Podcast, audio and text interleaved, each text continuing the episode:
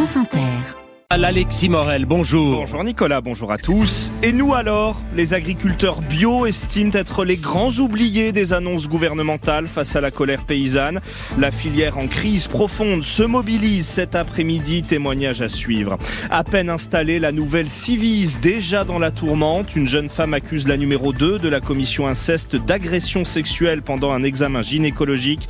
Précision dans ce journal. Dans ce journal aussi, la fin du remaniement retardé par le cas Bayrou. Au Sénégal, des soutiens du président Macky Sall commencent à le lâcher et le miracle ivoirien en Coupe d'Afrique des Nations. Avec Sonia De Villers, dans 20 minutes, Jonathan Arfi, le président du Conseil représentatif des institutions juives de France. France Inter. Des produits de qualité, Alexis, mais qui trouvent de moins en moins preneurs. L'agriculture, l'agriculture biologique est en crise. Sous l'effet de l'inflation, les consommateurs s'en détournent. La part du bio dans notre alimentation baisse ainsi depuis 2022, à peine 6% aujourd'hui, ce qui nous ramène au niveau des États-Unis. Alors ces producteurs attendaient eux aussi beaucoup du gouvernement la semaine dernière lors des annonces pour calmer la colère du monde agricole. Aujourd'hui, la déception est forte. Ils parlent d'un un abandon total entre la suspension du plan Ecofito et le manque de soutien selon eux à leur filière. Agnès Soubiran, la Fédération d'agriculture biologique appelle donc à une manifestation cet après-midi devant l'Assemblée nationale. C'est son grand-père qui a décidé il y a plus de 50 ans de passer l'exploitation en bio, 65 hectares en Seine-et-Marne, céréales, fruits, légumes, notamment courges et potirons. Mais déjà, Frédéric Frings a dû revoir ses ambitions à la baisse. Par exemple, j'arrête la carotte parce que j'arrive pas à faire de la carotte au prix du marché pour pouvoir la vendre et que ce soit rémunérateur. Donc euh, il y a des choix que j'ai été obligé de faire, oui. Renoncer au bio, il n'en est pas question, poursuit-il, d'autant qu'une mesure pourrait changer la donne. Elle figure aussi dans la loi Egalim, proposer 20% de produits bio dans les cantines. C'est un élément sur lequel le gouvernement a complètement la main, parce que ce sont des cantines publiques, et on est entre 6 et 7% de produits bio dans ces cantines. Respect de la loi et soutien financier, c'est ce que demande la Fédération nationale des agriculteurs bio. Son président, Philippe Camburé. On présente au ministère un chiffrage des besoins de la filière, 271 millions d'euros, et on repart avec simplement une enveloppe de 50 millions d'euros annoncée par le Premier ministre. Réaction d'autant plus vive après les arbitrages de ces derniers jours. De la même manière que l'État a été généreux avec différentes filières dans les annonces qui ont été faites précédemment, j'ai l'impression que l'agriculture biologique a été mise de côté. La filière bio est menacée comme jamais. Situation paradoxale, souligne la filière, alors que le projet de planification écologique du gouvernement prévoit un doublement des surfaces bio d'ici 2030. Et sur les barrages d'agriculture la semaine dernière, certains slogans visaient Lactalis, la multinationale du lait qui cultive sa discrétion, qui a dû ouvrir quand même hier ses portes aux, enquêteurs du parquet national financier. Série de perquisitions tous azimuts au siège du groupe en Mayenne, mais aussi dans ses bureaux parisiens et même au domicile du patron Emmanuel Beignet. Delphine Evenou, ça fait suite à une enquête ouverte euh, depuis 2018 pour fraude fiscale aggravée. Le géant mondial du lait a-t-il minoré son bénéfice imposable en France en passant par des filiales en Belgique et au Luxembourg. C'est ce que cherchent à savoir les enquêteurs qui se penchent sur une période allant de 2009 à 2020. Les montages financiers complexes ont été révélés il y a six ans par la presse, Médiacité, Mediapart, Hebdo et Les Jours. C'est ce qui avait poussé le parquet national financier à ouvrir une enquête enrichie depuis par un signalement de la Confédération paysanne, puis par des remontées de l'administration fiscale. Le but est de vérifier la fraude et si elle est avérée d'en préciser le montant, évalué à ce stade, selon une source judiciaire, à plusieurs centaines de millions d'euros. Hier, les perquisitions se sont déroulées sereinement, a sobrement réagi Lactalis auprès de nos confrères de France Bleu Mayenne. Prévues de longue date, sans rapport avec la mobilisation des agriculteurs, elles ont été menées par les policiers de la Brigade nationale de répression de la délinquance financière, qui vont maintenant s'atteler à éplucher les nombreux documents saisis, un travail qui devrait prendre plusieurs mois. Les ports français pourraient bien tourner au ralenti aujourd'hui. La CGT Port et Doc appelle à la grève pour 24 heures. Le syndicat exige notamment du gouvernement la garantie que les dockers ne seront pas concernés par la réforme des retraites. À Marseille, les grévistes promettent l'arrêt total du port toute la journée. Et pour l'instant, ils n'ont pas vraiment d'interlocuteur, pas de ministre des Transports, puisqu'on attend toujours ce matin la suite et la fin du remaniement près d'un mois maintenant après l'arrivée de Gabriel Attal à Matignon. Plusieurs ministres délégués et secrétaires secrétaire d'État devrait rejoindre l'équipe. D'abord annoncé pour hier, la liste pourrait finalement être dévoilée aujourd'hui. Au mieux, Marie Mollet. Le casting n'en finit plus de ne pas être annoncé. Qui, quel nom pour occuper la quinzaine de postes encore vacants?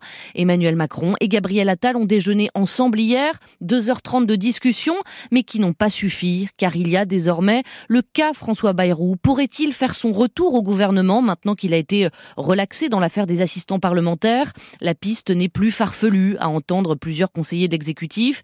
Elle est même sérieusement étudiée, peut-être pour remplacer Amélie Oudéa Castera à l'éducation nationale.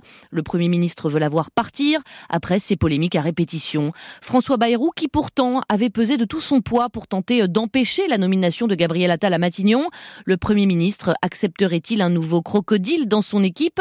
Entre deux, il n'y a aucun problème personnel, démine son entourage.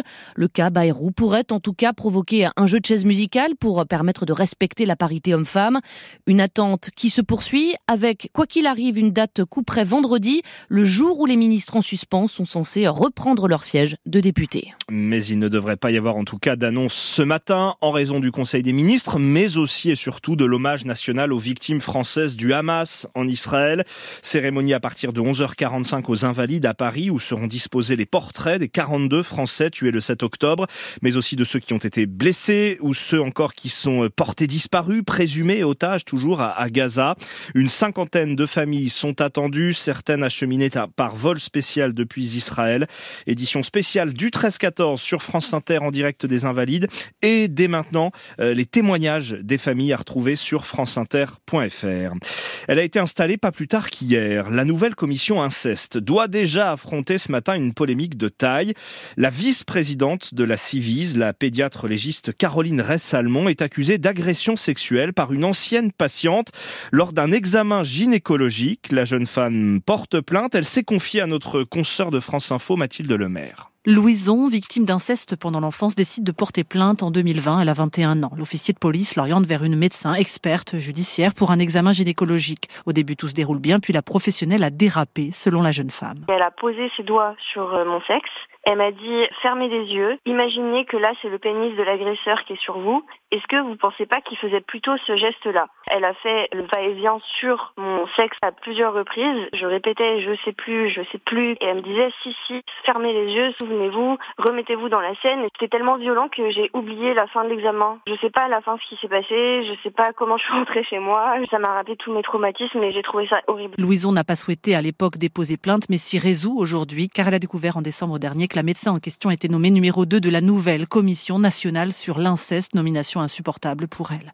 L'intéressée, la docteure Caroline Ressalmon, conteste l'intégralité des accusations, sans plus de commentaires pour l'instant. Dans la revue Les Cahiers de la Justice, il y a six ans, la pédiatre semblait pourtant valider cette méthode d'examen. L'enfant méconnaît son anatomie, n'a pas les mots pour décrire ce qu'il a subi. C'est tout l'intérêt, écrivait-elle, de faire avec lui, sur la table d'examen, une sorte de reconstitution des gestes de l'agresseur. Et l'association Move Enfants, qui lutte contre les violences faites aux mineurs, lance une pétition en ligne pour réclamer au gouvernement la mise en retrait sans délai de Caroline Ress-Salmon. Il avait 25 ans de plus qu'elle. Après des années de silence sur sa relation avec Benoît Jacot quand elle était adolescente, Judith Godrèche a le mois dernier explicitement mis en cause le réalisateur, dénonçant une emprise. Eh bien, selon nos informations, ce matin, l'actrice vient de porter plainte contre Benoît Jacot pour viol avec violence sur mineur. Le réalisateur, interrogé par nos confrères du Monde, nie l'ensemble de ces accusations. Aux États-Unis, encore des révélations bien embarrassantes pour Boeing après l'incident grave du 5 janvier sur un 737 MAX d'Alaska Airlines. Cette porte qui s'était détachée en plein vol. Eh bien, l'agence américaine de sécurité des transports a découvert qu'il manquait quatre boulons censés bloquer cette porte. Ils avaient été retirés lors d'une inspection cet automne et jamais réinstallés. La suite, on vous la raconte dans le journal de 8 heures. Il est 7h38. Le calme est revenu hier dans les rues de Dakar, au Sénégal. Et après les manifestations du week-end contre le report de la présidentielle fixée désormais au 15 décembre prochain. L'opposition dénonce un coup d'État institutionnel, mais elle semble avoir bien du mal à s'unir et à mobiliser dans la durée. Pour autant, même dans le camp de l'actuel président Macky Sall, ce report ne passe pas et certains de ses soutiens commencent à le lâcher. William Delesseux est notre envoyé spécial à Dakar. Il y a ceux qui font défection au sein de l'exécutif sénégalais avec deux démissions de proches du chef de l'État après le secrétaire général du gouvernement. La ministre d'État, Awa marie Colsec choisit de quitter ses fonctions. Son conseiller en communication, Boubacar Je pense qu'en adéquation avec euh, ses convictions personnelles, ses valeurs et son éthique. Elle a un petit peu de la difficulté à accepter euh, les dernières décisions du chef de l'État. Lui est un soutien d'Amadouba, le candidat de la majorité désigné pour succéder à Macky Sall. Mamoudou Ibrakan est sévère. Peut-être que d'autres démissions suivront, mais celle qui est la plus attendue, euh, c'est celle de Monsieur le Président de la République, qu'il revienne à la raison. Il ne faut pas que le peuple sénégalais lâche également l'affaire. JT de la télévision nationale, pas question d'évoquer ces désaccords, mais une émission spéciale avec un ministre appelé pour défendre le report du scrutin, Ismaïla Madurfal. Le président de la République n'est pas à l'origine de ce report. Il n'en est pas l'auteur, il n'en est pas l'initiateur, il n'en est pas l'inspirateur. Il reste au président Macky Sall une dernière étape, la promulgation de cette loi qui prolongera son mandat d'une année. Dakar, Marc Garvenès, William Delesseux, France Inter. Et malgré la crise politique en cours, certains Sénégalais seront sûrement devant leur télé ce soir pour les demi-finales de la Cannes, même si le pays a déjà été éliminé de cette Coupe d'Afrique des Nations de foot. À 21h, la Côte d'Ivoire, le pays hôte, affronte la République démocratique du Congo. Les Ivoiriens, équipe surprise à ce niveau du tournoi, puisqu'ils déjouent les pronostics match après match, Julien Froment. C'est une métamorphose inattendue, voire miraculeuse. Les éléphants, surnom de la sélection ivoirienne, se sont transformés en phénix. Même les meilleurs scénaristes n'ont aurait pu imaginer un tel parcours à la Coupe d'Afrique des Nations.